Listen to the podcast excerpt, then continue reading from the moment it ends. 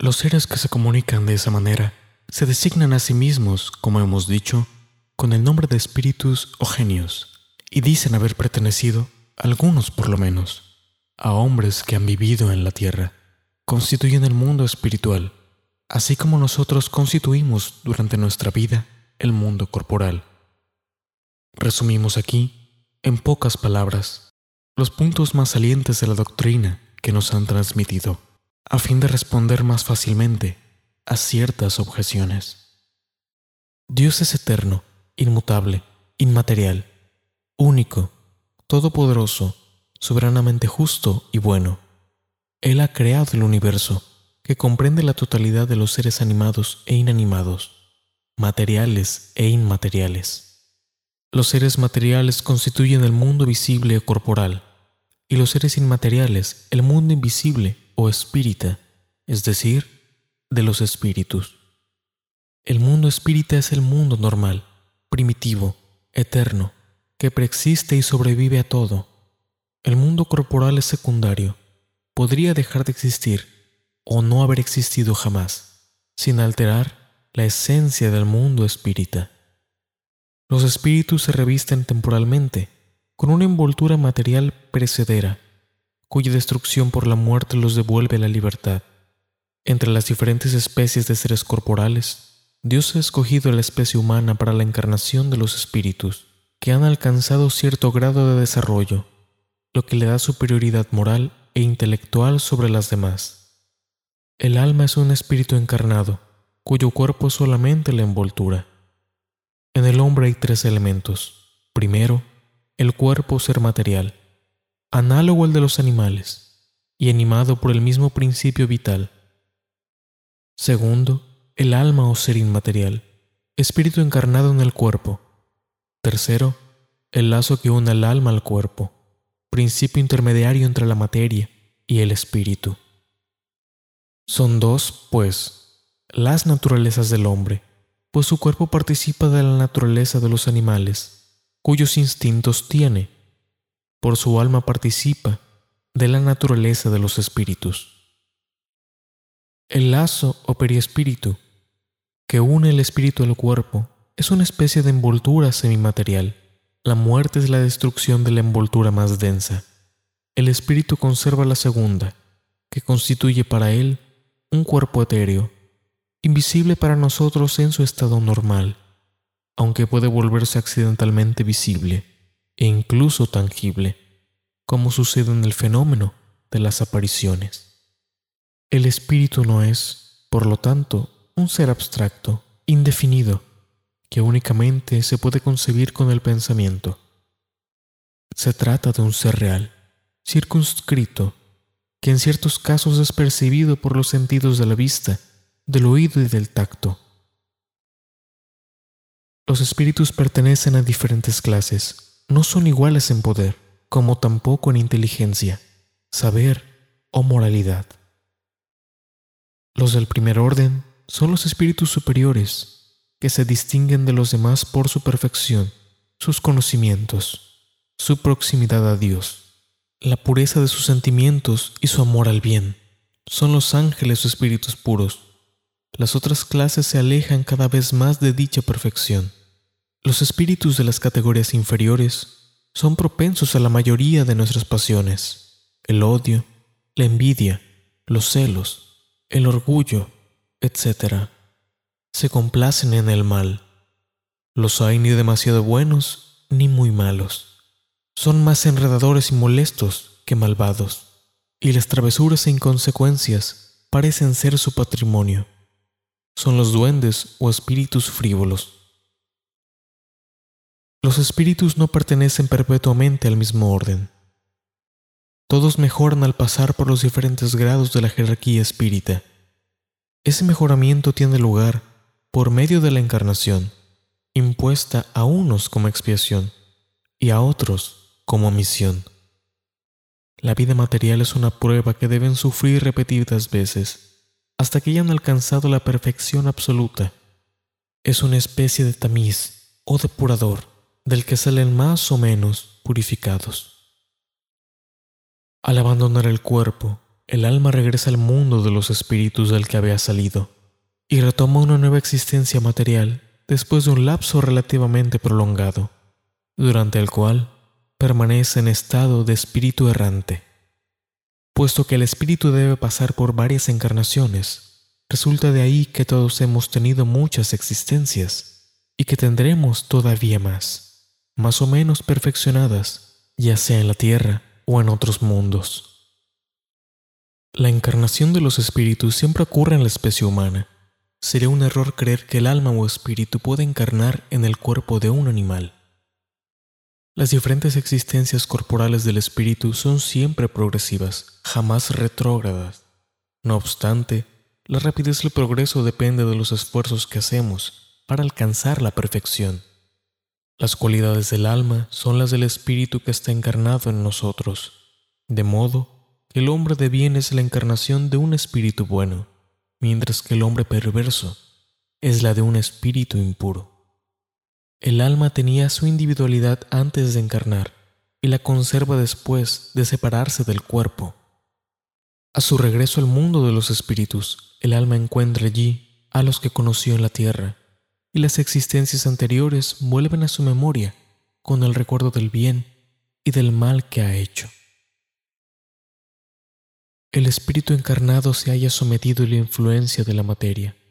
El hombre que supera esa influencia mediante la elevación y la purificación de su alma, se acerca a los espíritus buenos, con los cuales habrá de reunirse un día. El que se deja dominar por las malas pasiones y cifra todas sus alegrías en la satisfacción de los apetitos groseros, se acerca a los espíritus impuros, porque da preponderancia a la naturaleza animal. Los espíritus encarnados habitan en los diferentes mundos del universo los espíritus no encarnados o errantes no ocupan una región determinada y circunscrita. Están por todas partes, en el espacio y a nuestro lado. Nos ven y se relacionan con nosotros sin cesar. Conforman una población invisible que se agita alrededor nuestro. Los espíritus ejercen sobre el mundo moral e incluso sobre el mundo físico una acción incesante. Actúan sobre la materia y el pensamiento constituyen uno de los poderes de la naturaleza y la causa eficiente de una multitud de fenómenos, hasta ahora inexplicados o mal explicados, que solo encuentran una solución racional en el espiritismo. Las relaciones de los espíritus con los hombres son constantes. Los espíritus buenos nos incitan al bien, nos sostienen en las pruebas de la vida y nos ayudan a soportarlas con valor y resignación. Los malos nos incitan al mal, se complacen en ver que sucumbimos y que nos asemejamos a ellos. Las comunicaciones de los espíritus con los hombres son ocultas u ostensibles. Las comunicaciones ocultas tienen lugar mediante la influencia buena o mala que ejercen sobre nosotros sin que lo sepamos. Compete a nuestro juicio discernir entre las inspiraciones buenas y malas las comunicaciones ostensibles tienen lugar por medio de la escritura, la palabra u otras manifestaciones materiales, la mayoría de las veces a través de los mediums que les sirven de instrumento. Los espíritus se manifiestan espontáneamente o por evocación. Podemos evocar a todos los espíritus, tanto a los que animaron a hombres oscuros como a los de los personajes más ilustres, sea cual fuere la época en que hayan vivido a los de nuestros parientes, nuestros amigos o enemigos, y obtener de ellos, a través de comunicaciones escritas o verbales, consejos, informaciones sobre su situación de ultratumba, sobre sus pensamientos respecto de nosotros, así como las revelaciones que se les permite hacernos. Los espíritus son atraídos en virtud de su simpatía por la naturaleza moral del medio que los evoca. Los espíritus superiores se complacen en las reuniones serias, donde predominan el amor al bien y el deseo sincero de instruirse y mejorar. Su presencia aleja de allí a los espíritus inferiores.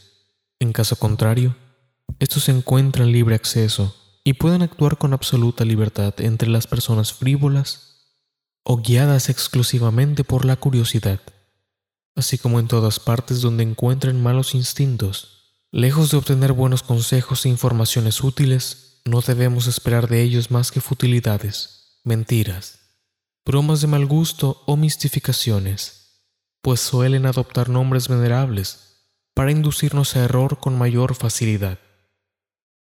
Distinguir entre los espíritus buenos y malos es en extremo fácil. El lenguaje de los espíritus superiores es invariablemente digno, noble. Se haya impregnado de la más elevada moralidad, libre de pasiones inferiores. Sus consejos reflejan la sabiduría más pura y tienen siempre por objeto nuestro mejoramiento y el bien de la humanidad. El lenguaje de los espíritus inferiores, por el contrario, es inconsecuente, suele ser trivial e incluso grosero. Si de vez en cuando expresan cosas buenas y verdaderas, la mayoría de las veces las dicen falsas y absurdas, por malicia o por ignorancia. Juegan con la credulidad y se divierten a costa de quienes los interrogan. Halagan su vanidad y alimentan sus deseos con falsas esperanzas. En resumen, las comunicaciones serias, en la más amplia acepción de la palabra, solo tienen lugar en los centros serios, cuyos miembros se hallan unidos por la comunión íntima de pensamientos con miras al bien. La moral de los espíritus superiores se resume, como la de Cristo, en la máxima evangélica que recomienda actuar para con los otros como quisiéramos que los otros actuasen para con nosotros mismos. Es decir, hacer el bien y no el mal. El hombre encuentra en este principio la regla universal de conducta e incluso para sus más insignificantes acciones.